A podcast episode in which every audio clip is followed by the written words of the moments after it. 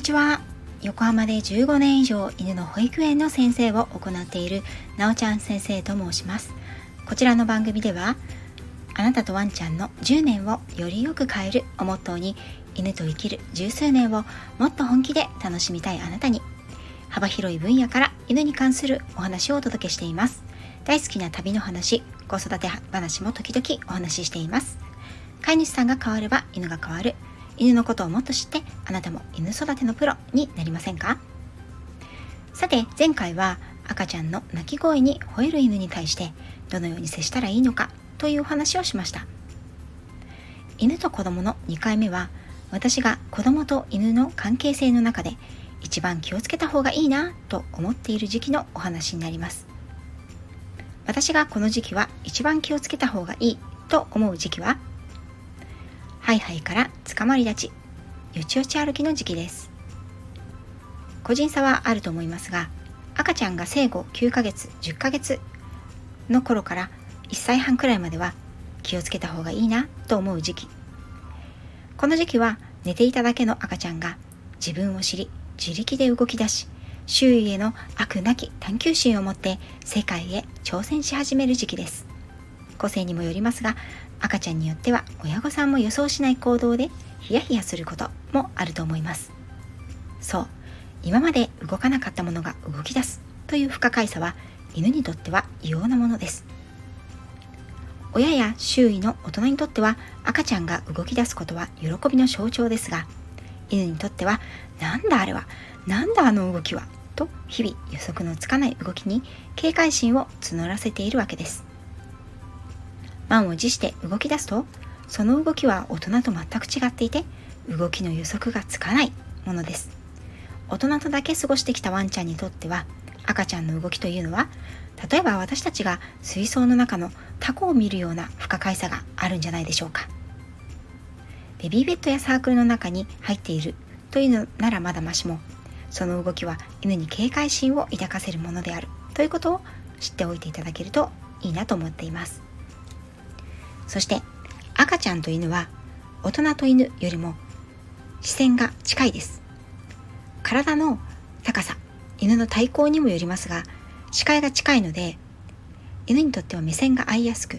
結果的に威圧を感じる場合もあります。もちろん赤ちゃんにとっては目を合わせることというのは親愛や興味の仕草なのでこの小さくて動き回るもしゃもしゃしたものは何だろうとじーっと直視します。犬にとって目を直視されるということは日頃のコミュニケーションがきちんと取れている場合以外は不安や不信感を感じて場合によっては「なんだよガンつけてくんなよ」と怒られてしまうこともあります。特にハイハイや釣り場への時期というのは大人の人間と動き方が全く違います。そもそも二足歩行ではありませんし顔や目が一番前方にあってその状態で赤ちゃんは犬に近づいていきますよね。物理的に犬が赤ちゃんを避けようとした時や何かアクションを起こした時に顔に一番最初にダメージがいきやすいという時期でもあります。四足歩行の時期は私は個人的には一番自分の犬と赤ちゃんの関係を注意していました。また力加減に容赦がないということもあります。この時期の赤ちゃんは好奇心旺盛です。何でも手に取って時には口に入れたり引っ張ったり叩いたりぎゅーっと掴んだり。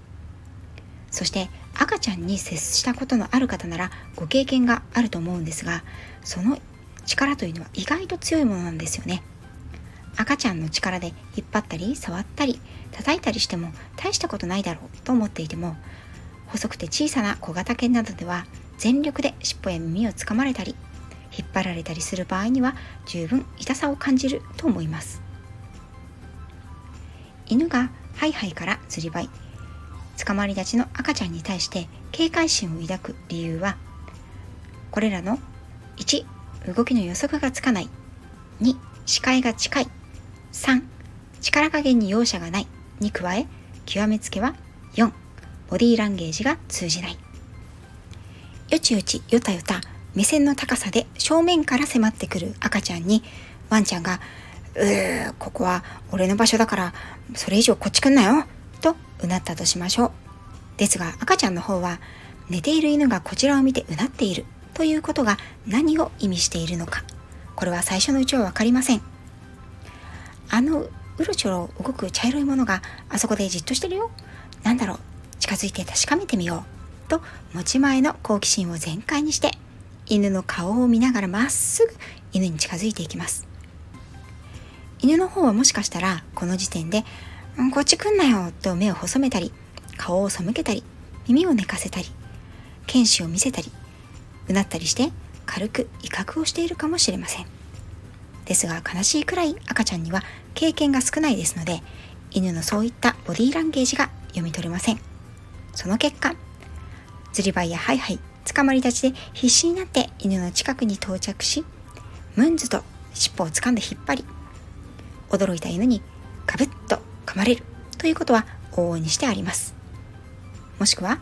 犬の方は必死で退避場所に避難しているにもかかわらず赤ちゃんがその場所に乗り込んできて安全圏を失ったワンちゃんが身を守るための攻撃に転じるということも結構あります。さらに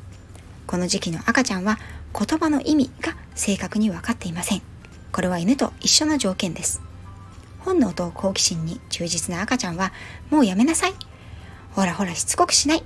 怒られるよ。ワンちゃんがかわいそうでしょ。というお母さんやお父さん、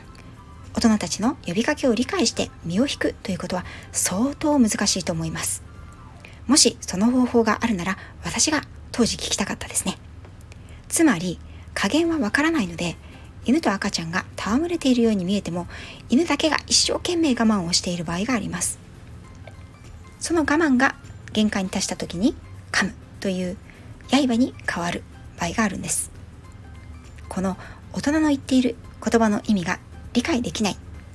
言語によるコミュニケーションができない時期は個人差がありますが2歳頃までは続くんじゃないかなと思います。そのため私は赤ちゃんの動き出しから1歳半そして2歳頃までが一番犬と子供さんの関係で気をつけていくべきだ時期だなと思っています。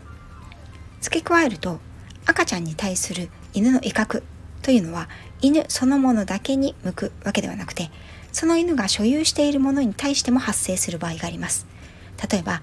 犬が大事にしているベッドやソファーの上定位置の場所おもちゃかじるタイプのおやつフードボール小型犬なら飼い主さんの膝の上など。各いう我が家の愛犬みことも父上父の膝の上でくつろいでいる時に息子が近寄ってくると完全なる威嚇の体勢を見せていました。当時ですね。さて反対に犬も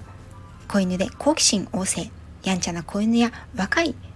活発な成犬の場合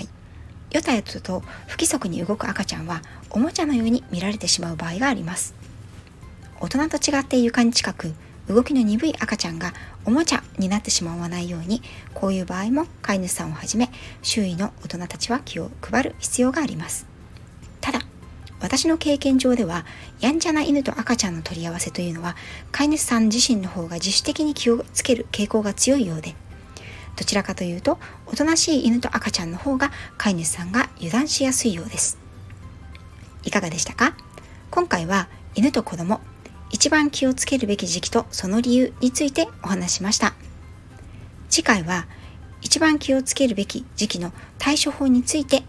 実際私が行ったケースも踏まえてお話をしていこうと思います。